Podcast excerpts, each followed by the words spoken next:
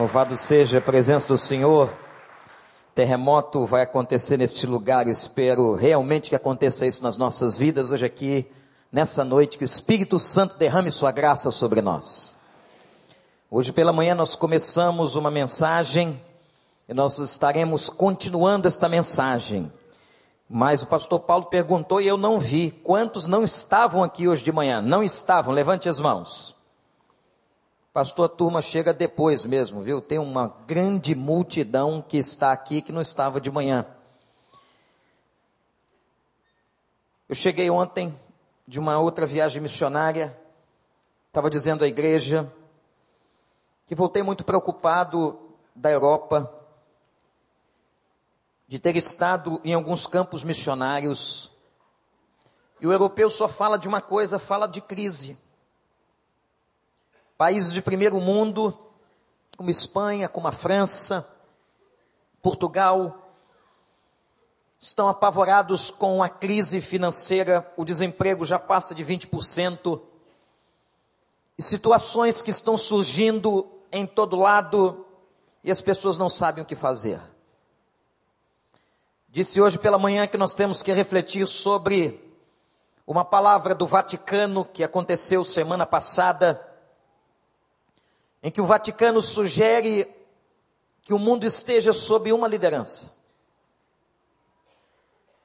Uma palavra que vem do cerne da Igreja Romana e que está, meus irmãos, indo ao encontro de Apocalipse, capítulo 13, da besta que sobe do mar. E quando a gente olha ao nosso redor, e quando a gente olha para a nossa própria vida, são tantos problemas, que uma palavra Deus colocou ao meu coração para entregar à minha igreja, e eu disse isso hoje pela manhã. Como é que se resolve problemas que parecem impossíveis? E eu comecei dizendo, irmãos, que muitas vezes nós oramos e parece que Deus não responde. Você clama e a coisa não acontece. O problema talvez tenha muitos anos. Com ele você vem convivendo ao longo de todo esse tempo. Ninguém consegue resolver. Ninguém consegue entender o que está acontecendo. E o que é que nós precisamos fazer? E eu disse à igreja que é um versículo que com ele tenho me debatido tantos anos, por não entendê-lo em toda a sua extensão, em toda a sua profundidade, é o versículo 4 do Salmo 37. O versículo 4 do Salmo 37 diz assim: Deleita-te no Senhor, e Ele vai satisfazer todos os desejos do teu coração. Parece que este versículo nos leva para uma resposta, para um caminho, parece que é uma revelação aqui. E a revelação de como nós vamos resolver problemas aparentemente impossíveis de serem resolvidos, está exatamente em nos deleitarmos na presença do Senhor. No culto de hoje à noite, aqui, talvez tenha entrado pessoas com problemas aparentemente insolúveis, que não tem como resolver, aparentemente não se sabe o que fazer. E o texto diz que nós temos que caminhar e entrar para nos deleitarmos no Senhor. O que é isso? E aqui, meus irmãos, eu encontrei uma diferença. Uma diferença entre oração, entre orar e o estar na presença de Deus. Quando nós oramos, nós estamos falando com Deus. Nós estamos derramando nosso coração, nós estamos colocando a nossa vida em exposição na presença dEle. É isso que nós estamos fazendo quando nós estamos orando. Mas o fato de eu estar orando na presença de Deus não me garante que eu estou entrando em contato com esta presença. Nós precisamos aprender o que significa estar na presença de Deus. Eu posso dizer e afirmar nesta noite, como disse hoje pela manhã, que é possível que você tenha sido batizado um dia, que já conheça o Evangelho há tantos anos, venha na igreja há tanto tempo, já ouviu tantas pregações, tem a Bíblia em várias versões na sua casa, mas você pode ter nunca entrado na presença de Deus. O que é entrar na presença de Deus? E eu comecei a discorrer isso com a igreja hoje. Estar na presença de Deus é mais do que orar, é mais do que falar com Ele. Mas estar na presença de Deus e entrar na presença de Deus, irmãos, irmãs, é gastar tempo descobrindo o coração de Deus. Quando nós entramos na Sua presença, nós nos deparamos com quem Ele é. Nos deparamos com quem está diante de nós. E nós começamos a descobrir a essência desse Deus um Deus que é fiel, um Deus que é amoroso, um Deus que é misericordioso, um Deus que é sábio. Não é à toa que na oração que Jesus nos ensinou, Ele nos ensina a orar dizendo assim: Pai nosso que estás no céu, santificado seja o teu nome. Jesus diz que ao entrarmos na presença de Deus, nos deparamos com a santidade de Deus com a grandeza de Deus, com a presença doce de Deus, com a fidelidade de Deus, quando nós estamos diante de Deus, os atributos de Deus, as características de Deus, a beleza de Deus se revela a nós. E quem é que quer sair de uma presença dessa, irmãos? Tem muita gente que entra no templo, mas não entra na presença de Deus. Tem muita gente que entra na igreja, mas não entra na presença de Deus. E quando você não entra na presença de Deus, você entra no templo com vontade de sair do templo. Você entra no templo com uma hora marcada para você mesmo sair do templo. Mas quando a gente entra na presença de Deus, quando nós nos deliciamos diante da essência de Deus, quando nós nos deparamos com esse Deus, com quem Ele é, nós não queremos sair da presença dEle. Amém, amados? Eu disse ainda que entrar na presença de Deus é discernir a vontade de Deus. Eu quero dizer para você que Deus tem uma vontade para a sua vida. Deus tem planos para a sua vida, Deus tem um projeto para a sua vida. Mas sabe o que acontece com a gente? Nós tomamos as nossas decisões. Nós usamos o arbítrio que ele nos deu para decidirmos como nós queremos. E às vezes, gente, nós decidimos pela sabedoria humana, pelo conhecimento acadêmico, decidimos pela nossa falha percepção, mas muitas vezes, igreja, nós não decidimos pela vontade de Deus. Se há alguma coisa que Deus deu ao homem que é importantíssima, é a responsabilidade, é o poder do arbítrio, da decisão, mas como o ser humano tem decidido errado tantos caminhos. Quantas decisões nós já tomamos erradas na nossa vida e hoje sofremos consequências porque não há uma decisão que tenhamos tomado que não tragam consequências mas é quando nós entramos na presença dEle que nós aprendemos a discernir a vontade dEle. Eu disse ainda hoje de manhã, que entrar na presença de Deus é ouvir o Espírito. Parece que há um clamor, e pastor Fausto, como diretor da Aliança Batista Mundial, lhes disse isso sobre o Congresso da Aliança no Havaí em que o tema foi Ouça o Espírito. Parece que Deus está clamando ao seu povo, dizendo a nós, seus filhos, o seguinte: presta atenção, me escutem, olhem para mim, experimentem a minha voz, escutem o meu espírito. E somente quando nós entramos na presença de Deus, somente quando nós estamos ali diante dele prostrados, é que esse Espírito pode nos falar de uma maneira tão poderosa. Entrar na presença de Deus é gastar tempo descobrindo e contemplando quem Ele é.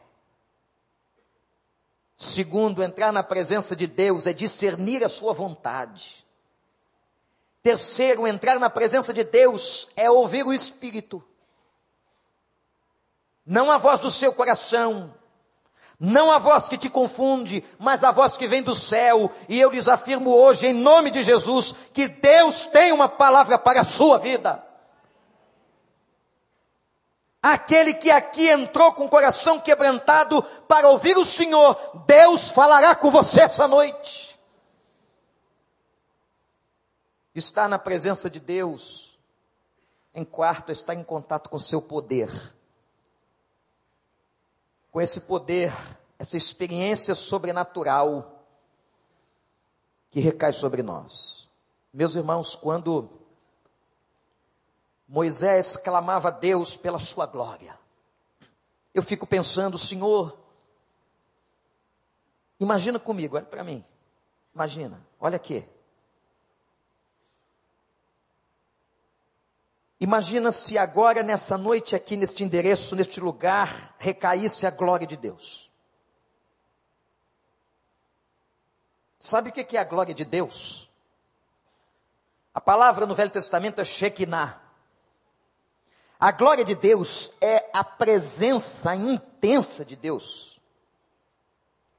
A presença de Deus se tornando tão intensa num lugar que é quase insuportável ao humano. Imaginem. Moisés vivia orando e pedindo a Deus: Senhor, me mostra a tua glória. Senhor, me dá uma experiência com a tua glória. Moisés não queria ser só um condutor do povo. Não queria ser só o libertador do cativeiro egípcio. Não, ele queria mais. Ele queria ter uma experiência com Deus.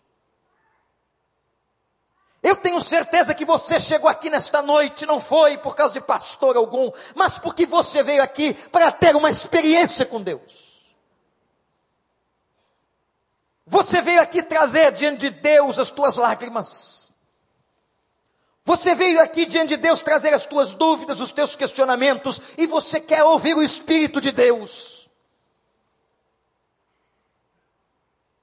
E Moisés ficou pedindo até o dia em que Deus disse: sobe o monte. Por que subir o monte? Por quê?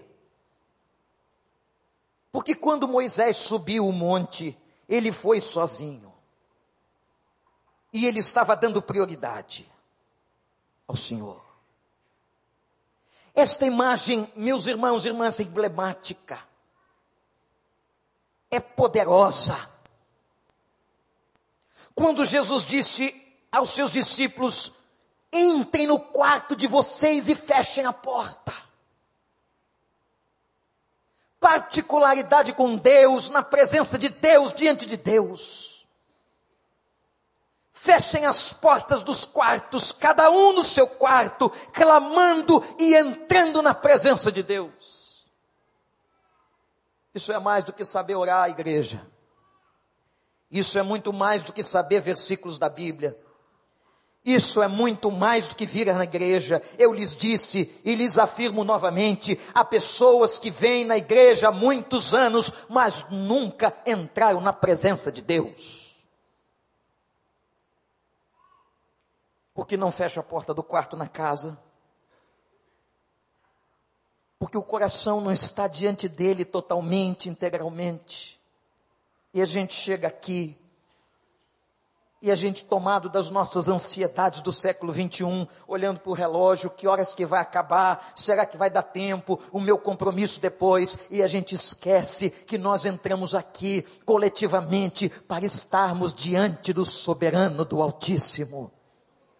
Nós estamos diante dele, e eu disse hoje de manhã: cale-se diante dele toda a terra. Mas quando nós nos percebemos desta presença, se a igreja, se nós agora ajoelhássemos e começássemos a clamar, imagina comigo, e clamássemos a Deus, Senhor, mostra-nos a tua glória, mostra-nos a tua glória, derrama a tua glória aqui neste lugar hoje, Pai. E se Deus derramasse? E se Deus fizesse o que fez com Moisés? O texto diz que a glória desceu sobre aquele homem no monte. E quando a glória desceu sobre aquele homem, alguns efeitos na vida daquele homem, porque a glória de Deus faz isso. A presença de Deus era tão intensa que a Bíblia diz que o rosto de Moisés resplandecia. E quando ele desce diante do sacerdote, do povo, aquele brilho estava no seu rosto. Mas diz o apóstolo Paulo, revelando o texto lindíssimo, é o apóstolo Paulo que explica a experiência de Moisés lá atrás no Velho Testamento. O apóstolo Paulo diz que quando Moisés percebia que o brilho estava desaparecendo, desvanecendo, ele colocava um véu para que o povo não percebesse que a glória de Deus estava indo embora. Por tanto tempo eu achei que ele colocava o véu, porque o brilho era forte. Não, ao contrário. Paulo diz assim: e Moisés colocava o véu sobre o rosto, porque a glória de Deus estava desaparecendo. E se o povo de Deus visse o líder com a glória desaparecendo, o povo desanimava. Por isso que nós temos que orar muito pelos nossos líderes. Mas ele colocava o véu, quando entrava na presença de Deus, tirava o véu e voltava cheio. Quando estava longe da presença de Deus, a glória desvanecia e colocava Moisés o véu. Outro efeito sobre ele foi que ele trouxe, e naquela experiência no Monte Sinai, ele trouxe a palavra. Ah, hoje é dia que a gente comemora o dia da Bíblia no Brasil. A palavra escrita, as duas tábuas dos dez mandamentos. Deus escreveu naquele momento, Deus lhe deu palavra, Deus lhe deu profecia, Deus lhe deu determinação. Quando Moisés desce do Sinai e vai encontrar o povo, ele está cheio, ele está repleto, ele está trazendo a palavra de Deus. Um outro efeito de alguém que está dentro da palavra de Deus, da presença de Deus, é que esta palavra exala do coração, é que esta palavra está diante dele e ele transpira essa palavra, ele vive esta palavra, esta palavra está nele. Nós não podemos perder a beleza desta palavra.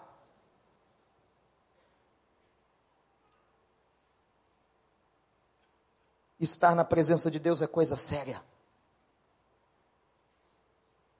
Quantos vêm aqui como se Deus fosse alguém que só vem aqui para te dar alguma coisa, enquanto que o culto é o momento em que nós viemos aqui para entregar o que temos para Ele: o coração, a vida, a mente, tudo que nós temos e tudo que nós somos. Estar na presença de Deus é desfrutar, meus irmãos, desta beleza, desta soberania, deste poder sobrenatural. Eu gostaria tanto que a glória de Deus recaísse aqui hoje. Será que nós estamos preparados para que essa glória recaia aqui hoje? Talvez nós nos curvássemos com o rosto no chão, lembrando dos nossos pecados. Um dos maiores pregadores avivalistas da história foi Jonathan Edwards. Este homem pregou um sermão inesquecível na história, pecadores nas mãos de um Deus irado. Ele pregava sobre o juízo, sobre a graça de Deus. Meus irmãos, aconteceu um negócio tão sobrenatural naquele auditório, naquele lugar, naquela igreja onde Jonathan Eduardo pregava, que a experiência que é descrita num dos maiores sermões pregados na história foi que a glória de Deus recaiu naquele lugar e as pessoas se agarravam nas pilastras do templo. Se agarravam aos bancos porque a sensação que elas tinham é que o chão havia se aberto e elas contemplavam o inferno. Tal foi o poder que estava nas palavras daquele homem, tal foi a glória que Deus derramou naquele lugar. Como é maravilhosa a presença de Deus, estar na presença de Deus e experimentar a glória de Deus.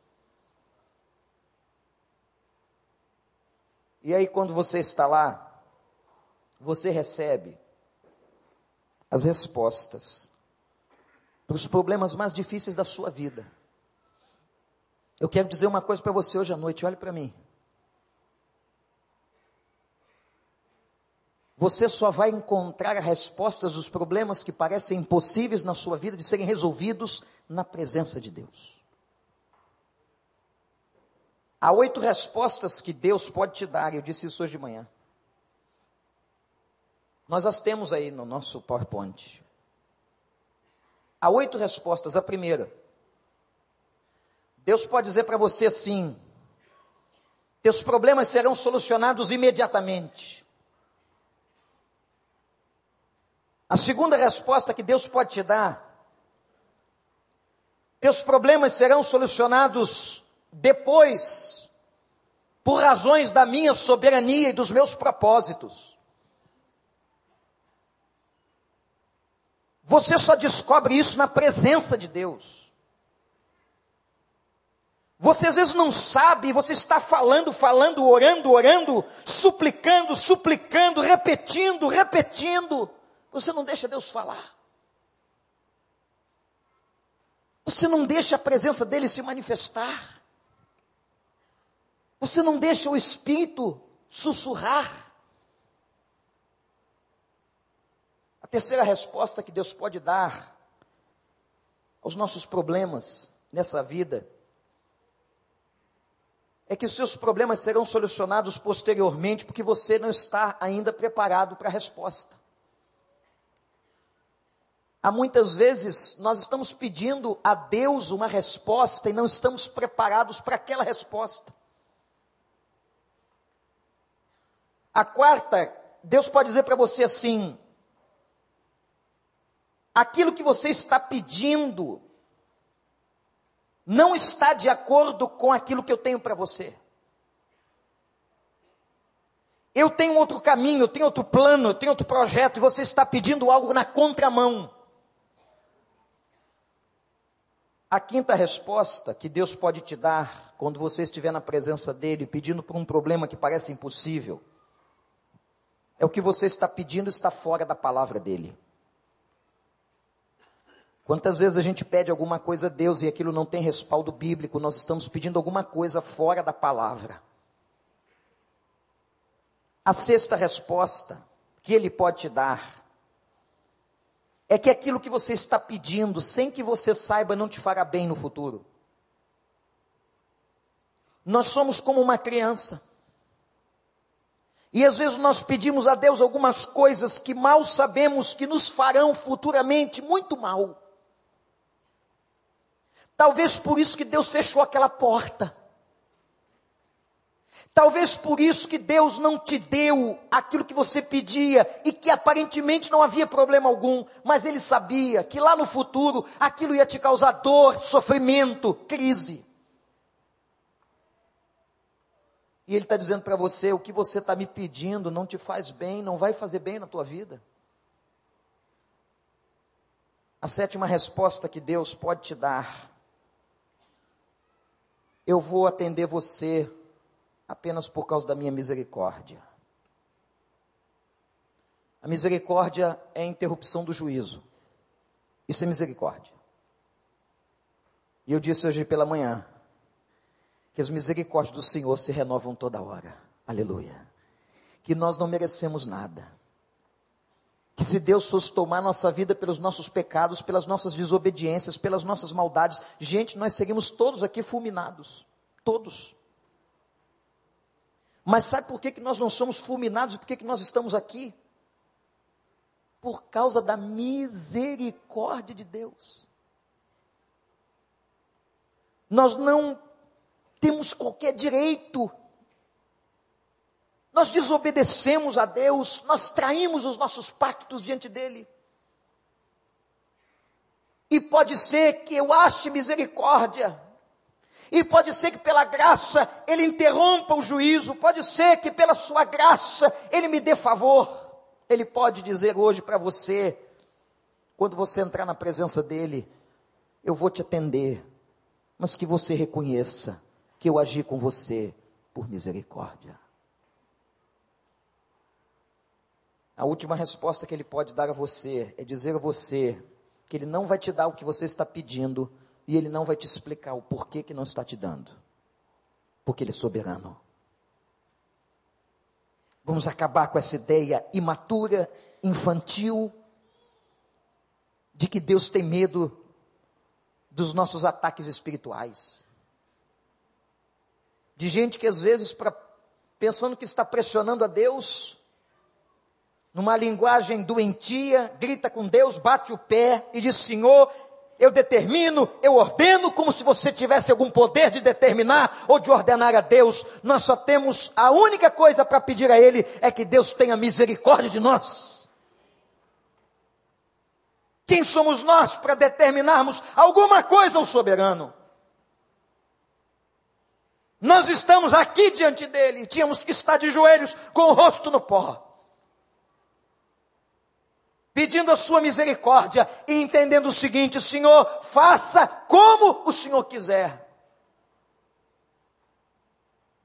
Mas há uma pregação que tem sido feita de que você é cabeça, que você não é cauda, absolutamente deturpada com as verdades do Novo Testamento e da palavra de Deus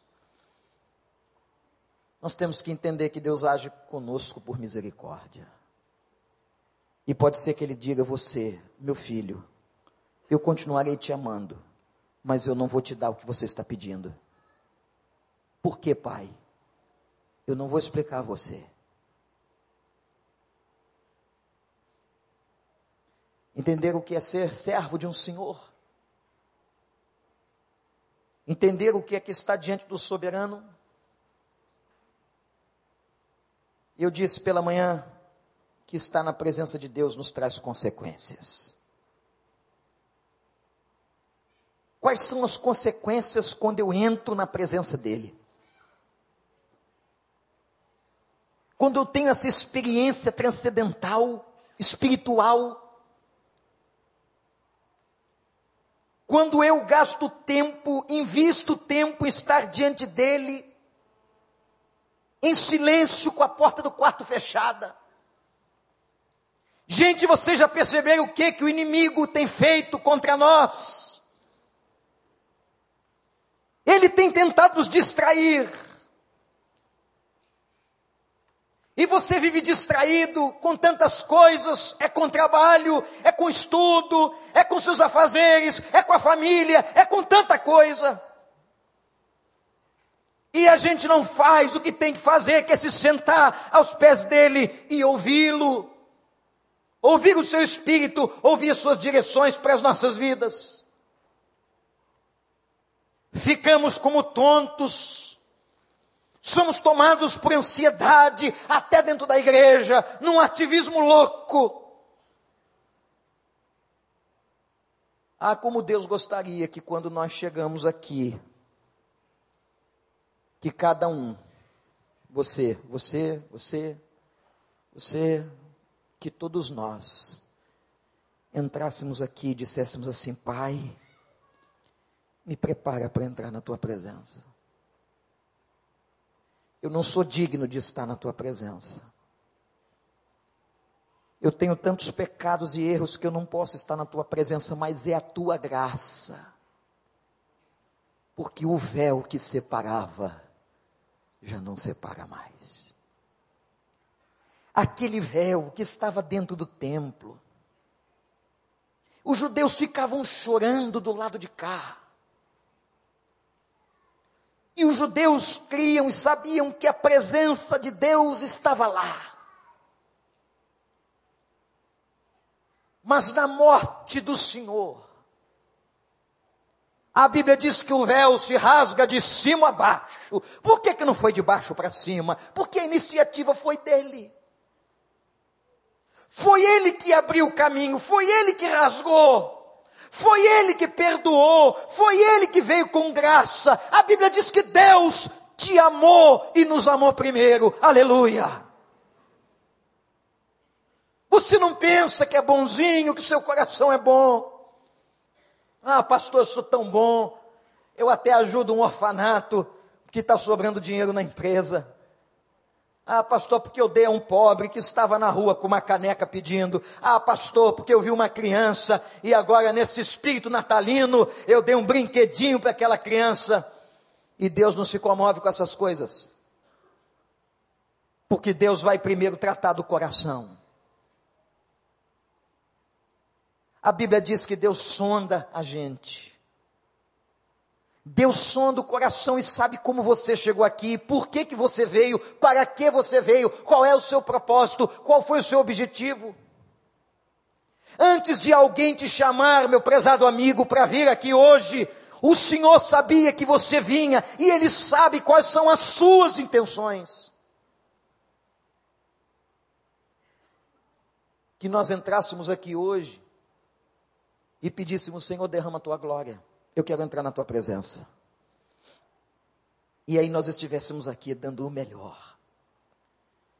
E quando a gente entra na presença de Deus, a gente não quer sair, igreja.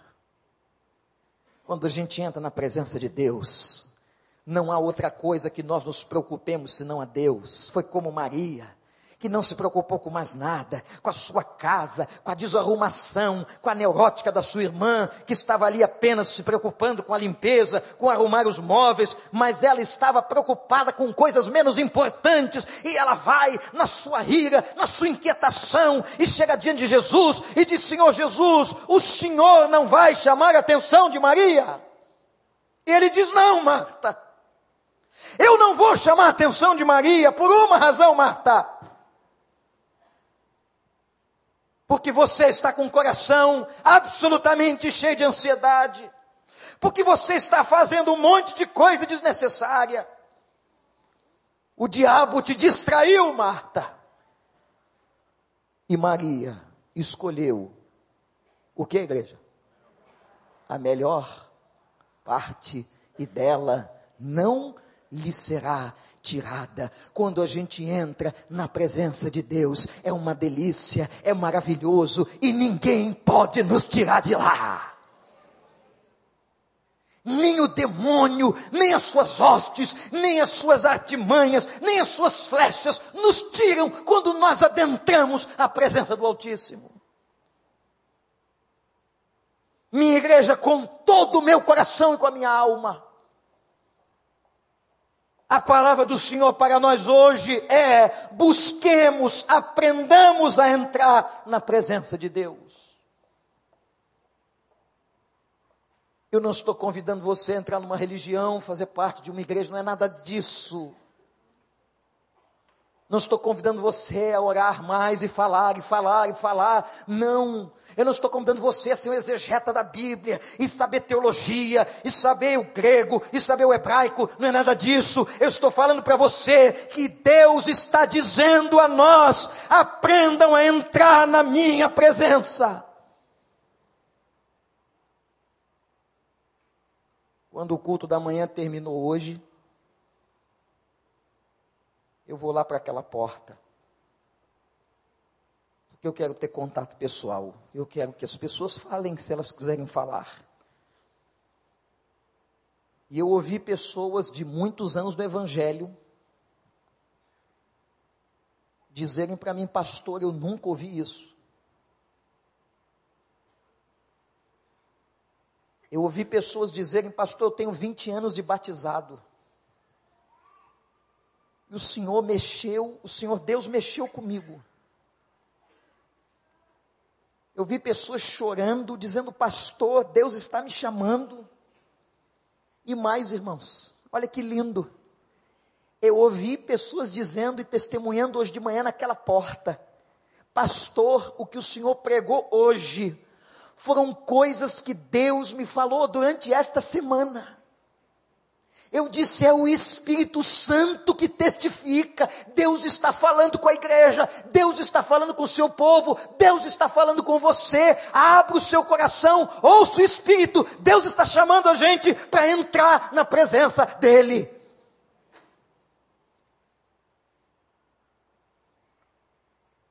Quando o Vaticano foi aos meios de comunicação propor e todos nós sabemos da força do Vaticano na Europa.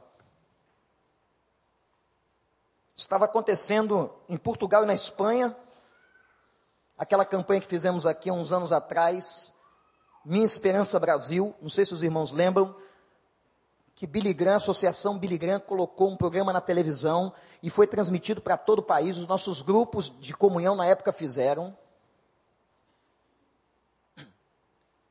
Pois eles foram barrados na Espanha, estavam em tremendas lutas em Portugal,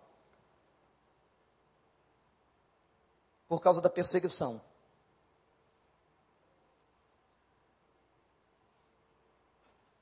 E quando o Vaticano anuncia e propõe ao mundo um governo só,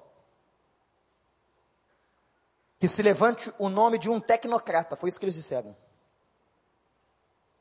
E aí a gente abre a Bíblia em Apocalipse 13. Está acontecendo alguma coisa muito séria no mundo. Já foi as guerras, rumores de guerras, terremotos em todo lado, a natureza gemendo, aguardando com expectativa a manifestação dos filhos de Deus, diz a Bíblia. O amor se esfriando, as famílias se destruindo,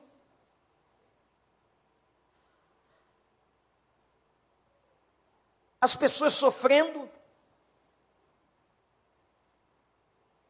Parece cada vez mais cedo as pessoas sofrendo com doenças terríveis. O sofrimento está por todo lado, a dor está por todo lado. A gente entra na internet, abre o jornal, escuta o rádio, é só dor, é só sofrimento, é só morte, é só perseguição, é só palavra de, de tristeza. E nós não estamos nos atentando porque nós estamos distraídos. Que está acontecendo alguma coisa muito séria. E que nós estamos num funil. E só vai entender essa palavra quem olhar com os olhos espirituais. Com os olhos da carne você não entende. Se você quiser olhar com olhos de matemáticos, de cientista, você não vai entender porque a ciência não entende isso. A ciência é positivista. Tudo para a ciência tem que ser provado. Por isso que ciência e religião andam em paralelo. Eles não conseguem, não vão provar a Deus. Nem a própria Bíblia se preocupa em provar a existência de Deus. Sabe como é que a Bíblia começa? No princípio criou Deus. Você acredite se quiser. Tenha fé se quiser. Confie se quiser. Mas com os olhos espirituais a gente percebe que tem alguma coisa acontecendo. E Deus está falando com a sua igreja em todos os quatro cantos da terra a mesma mensagem. Eu compartilho com alguns pastores, colegas que estão em outros lugares do mundo, nos encontramos às vezes, nos falamos por e-mail, e eu fico impressionado como é que Deus está dando as mesmas mensagens, com as mesmas direções, nos quatro cantos da terra. E o resumo de todas essas pregações, de todas essas palavras e revelações é um só: o Senhor dizendo: entrem na minha presença. Por que, que estão pressionados com milagres? Sabe o que Jesus diz em versículo, no capítulo 24 de Mateus? Aparecerão muitos em meu nome e farão milagres e sinais e maravilhas, e as pessoas estão atrás disso. Elas não estão atrás de Deus, elas estão atrás dos sinais, elas estão atrás dos milagres, elas estão atrás dos feitos, mas elas não estão atrás do Senhor. Elas querem a bênção, mas não querem compromisso com quem abençoa. E sabe o que, Deus quer ter com você? Olha para mim. Ele quer ter com você relacionamento. Ele quer que você entre na presença dEle. Quando você entrar na presença de Deus, quatro consequências. Anote-as. Primeira. Na presença dele, nós descobrimos tanto e tão profundamente o coração dele, que nós vamos aprender a pedir o que ele quer para nós. Agora sim eu entendi o versículo. Quando o versículo 4 do Salmo 37 diz assim: Deleita-te no Senhor, e Ele satisfará todos os desejos do teu coração. Entenda o seguinte: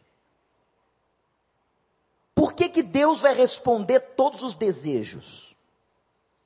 Porque você só vai ter os desejos que Ele quer. Você está se deleitando tanto na presença dEle.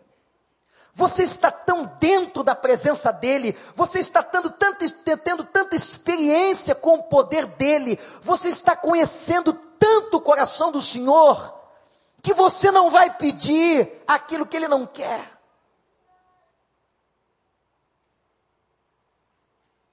Meu filho já me conhece.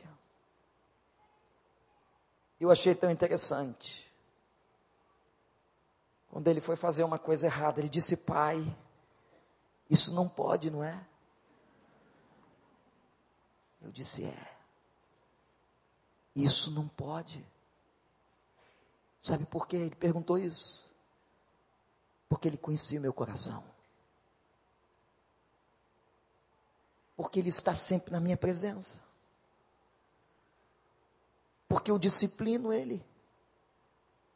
Eu falo com Ele. E quando Ele não quer ouvir, Ele ouve assim mesmo. E ele aprendeu a conhecer. Quando você se deleitar no Senhor, o teu Pai, entrar na presença dEle, gastar tempo. Você vai começar a aprender o que Ele quer para você, e você não vai errar uma. Você não vai pedir errado nada, porque você conhece o coração dele, você sabe o que ele quer para você. Talvez você diga assim, pai, essa não dá, não é? E ele vai dizer: Filho, por amor a você, essa não dá. Eu te amo. O primeiro efeito de quando a gente entra na presença de Deus é que nós passamos a desejar os desejos dele. E aí nada mais tem importância, só os desejos dele. Entender o que é renúncia? Jesus disse: se alguém quiser vir após mim, tem que fazer uma coisa. Primeira, o que é, gente? Renuncie-se a quem? A si mesmo. Renúncia é anulação dos meus próprios desejos. E eu começo a aprender que muitas coisas que eu desejo não vêm de Deus, vem da minha carne, vem da minha maldade, vem do meu pecado. Mas quando nós entramos na presença de Deus, nos deleitamos na presença de Deus, a gente começa a entender tudo o que Ele quer. E a gente não erra uma. Deleita-te no Senhor, e Ele satisfará todos os desejos do teu coração. Porque os desejos que você terá são os desejos que Ele tem para a tua vida. Segunda coisa, a segunda consequência de quem entra na presença de Deus é que uma paz invade o coração da gente e se torna o árbitro. Eu não queria tocar em futebol hoje à noite, por amor aos meus irmãos vascaínos. Eu tinha avisado ao Miqueias, eu falei, eu dei essa profecia, eu dei essa palavra profética ao irmão. Mas parabéns pelo vice-campeonato, graças a Deus. Em tudo dai graças, pastor Paulo. O que é o árbitro? É o que decide. O árbitro tem poder sobre o jogo. O que Paulo diz assim, que a paz de Cristo seja árbitro. Quando uma pessoa entra na presença de Deus, Deus lhe dá essa paz. As provocações vêm, mas ela permanece na paz. Os caminhos de desafio vêm, ela permanece na paz. As guerras se apresentam, ela permanece na paz. E a paz de Cristo se torna árbitro da vida daquela pessoa. A paz de Cristo invade a mente, invade o coração e toma conta. O único lugar que tem paz de verdade é na presença de Deus. Sabe o que Jesus disse? Eu vos dou a minha paz. A minha paz vos dou. E eu não vou lá dou. Eu não te dou. Não te dou como o mundo te dá. Porque a paz do mundo é baseada em dinheiro, é baseada em negócio, é baseada em mentira, é baseada em efemeridade, mas Jesus diz: Eu vou te dar paz. Você quer paz? Entra na presença de Deus. A terceira consequência é alegria pela obediência. Você pensa que servir a Deus é penoso? É muito difícil, pastor. Depende. Se a gente aprende a entrar na presença de Deus, a gente começa a se deleitar na presença de Deus e a gente tem alegria por obedecer. Alegria por fazer a coisa certa. Alegria por estar honrando o Senhor. Alegria. Na presença de Deus há abundância de alegria. E o quarto, atenção. A quarta consequência é que o Espírito de Deus pode dizer a você assim: Deus não vai te dar o que você está pedindo.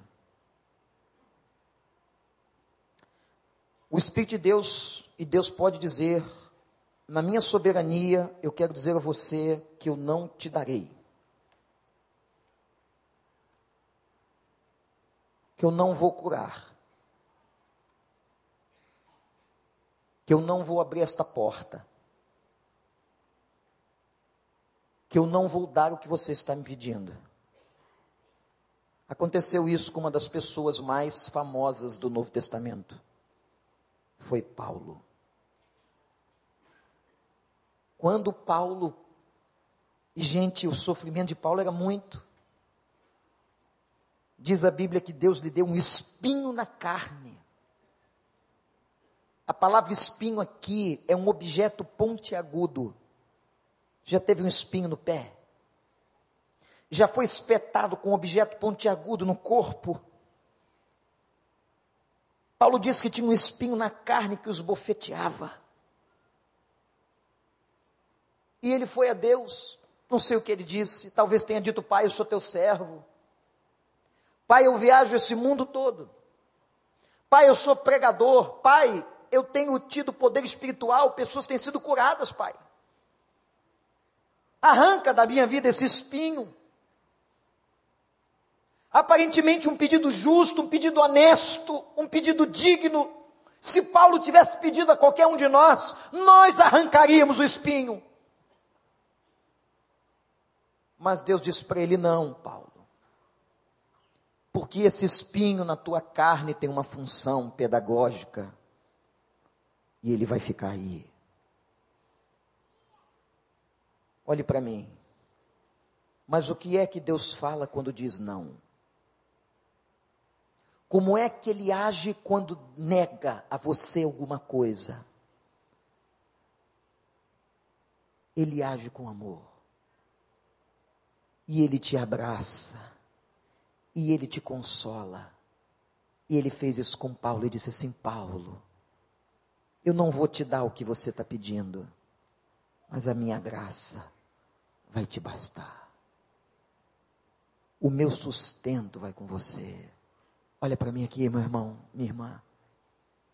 Talvez você esteja sofrendo com um problema há muitos anos, mas na presença do Senhor, você vai encontrar consolo. Deus vai te dar graça, vai te pegar no colo.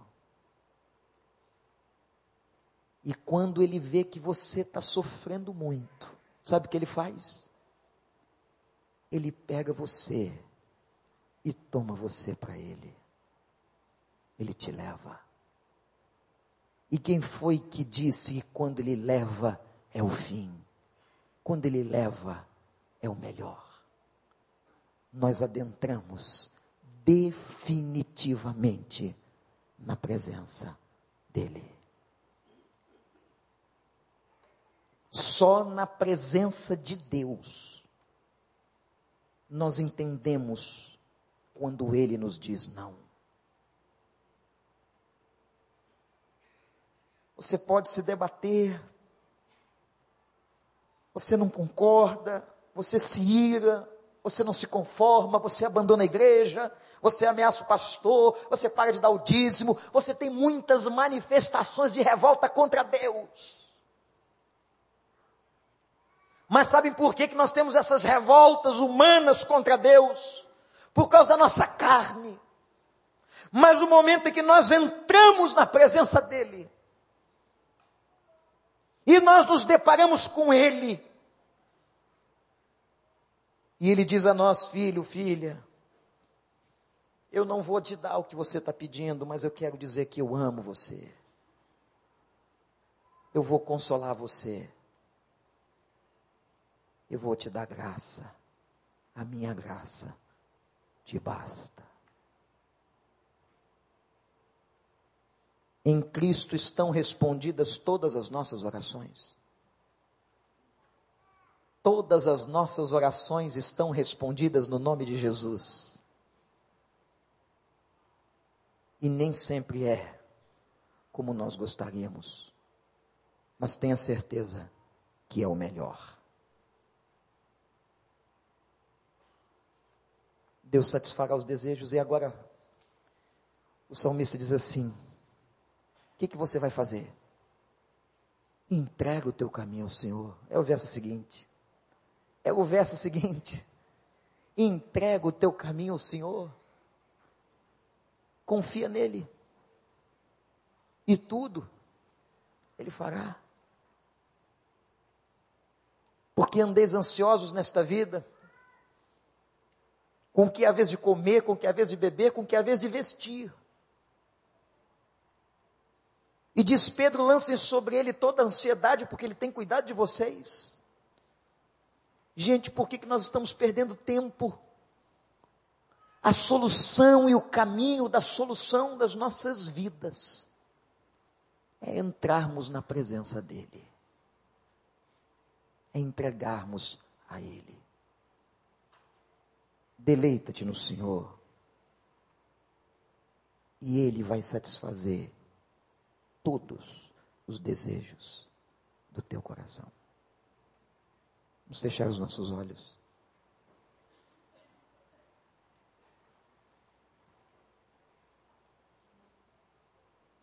Entra na presença de Deus. Ninguém se mova agora a não ser os músicos. Entra.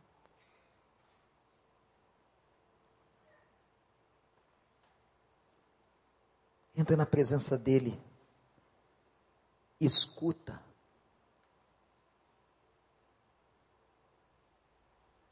Entra na presença dEle agora e deixa só o Espírito falar. A palavra foi pregada, agora o Espírito vai falar sobre a palavra.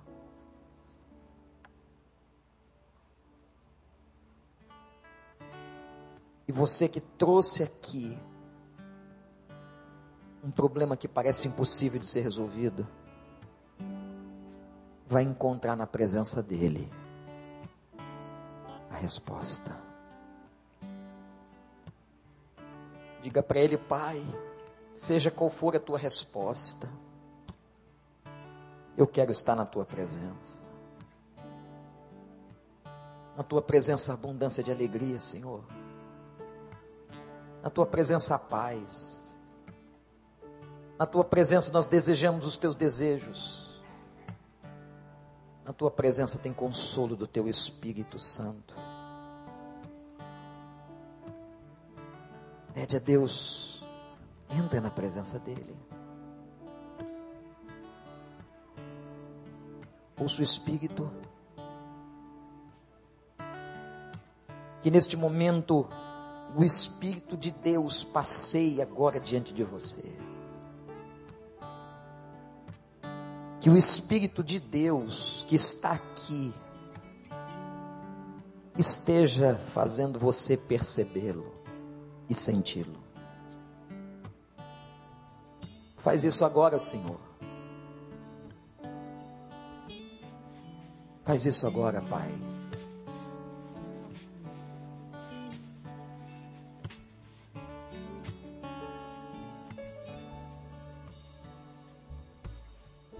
Talvez haja alguém aqui hoje que diga assim: Pastor, eu quero tanto entrar nesse caminho. Eu estou cansado de viver a minha vida sem Ele. Eu quero entregar meu caminho ao Senhor e confiar nele. Eu quero entregar a minha vida. Talvez você tenha tantos anos de igreja e nunca entrou na presença de Deus. Você quer isso? Diga para Ele, Pai, eu quero.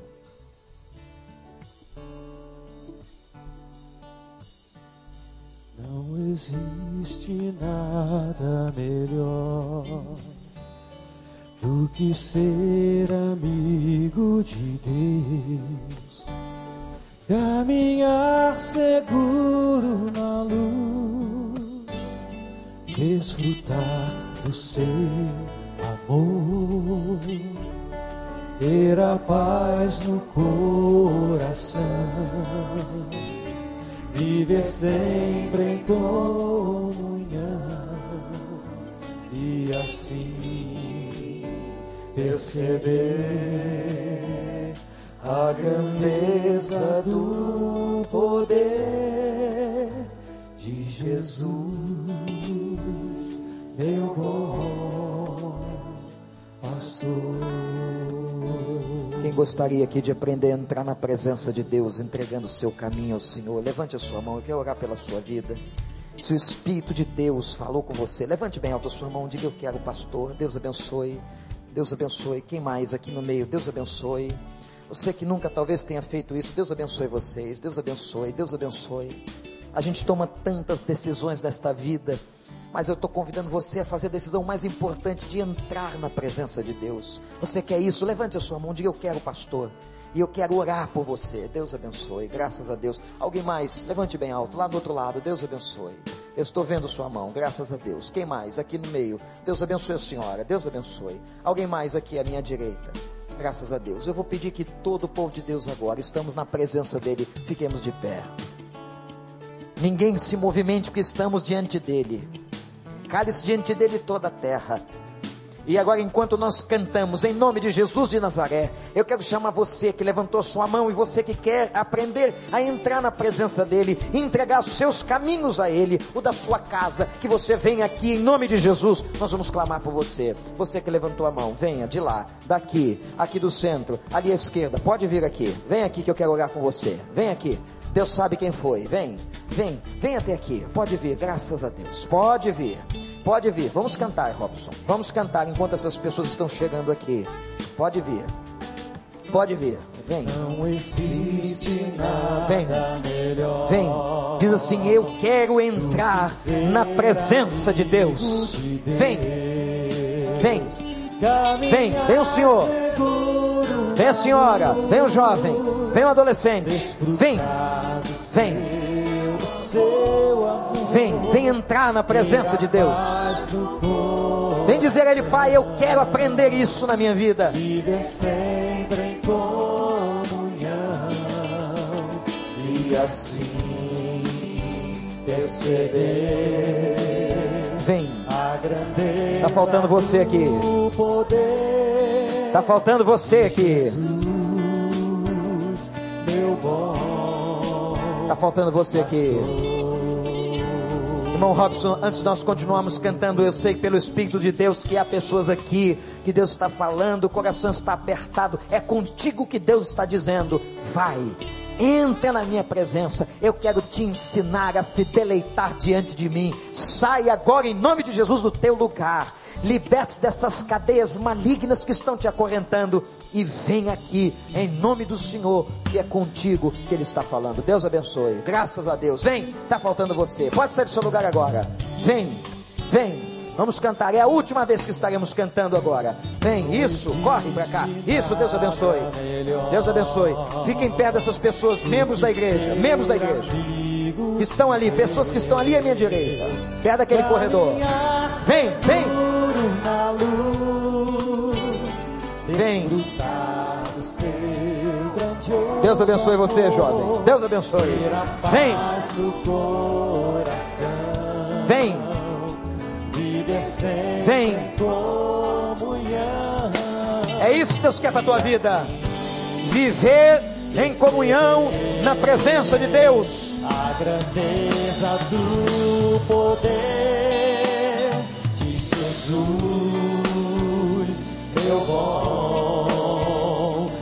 E a sua paz sentir, ter a paz no coração.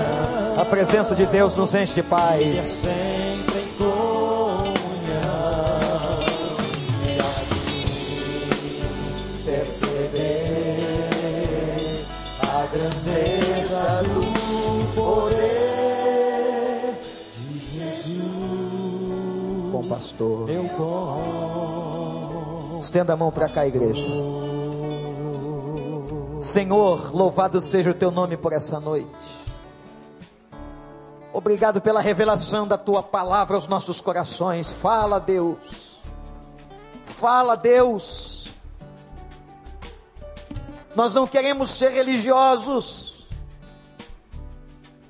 Gastar o nosso tempo porque temos medo de alguma coisa. Nós queremos entrar na tua presença, Senhor. Nós queremos aprender a estar diante de Ti, a termos quebrantamento no coração, a ouvirmos o Espírito, e nós temos a certeza que a Tua paz, a Tua graça vai nos abençoar. Eu te peço agora que o Senhor abrace essas pessoas em nome de Jesus. Pai, tem muita gente aqui chorando, sentindo dor. Pai, que nesse momento, em nome do Senhor Jesus, o Senhor console este coração e alivie as dores. A dor que rasga o coração, a alma. Tem gente sangrando aqui, ó Deus. Ata as feridas mais profundas. E passa unguento, Senhor. E que haja cura na tua presença. E que na tua presença, Senhor, o Senhor derrame alegria o Senhor dê paz. Ó Pai, faz isso aqui, no coração dessas pessoas, em nome de Jesus.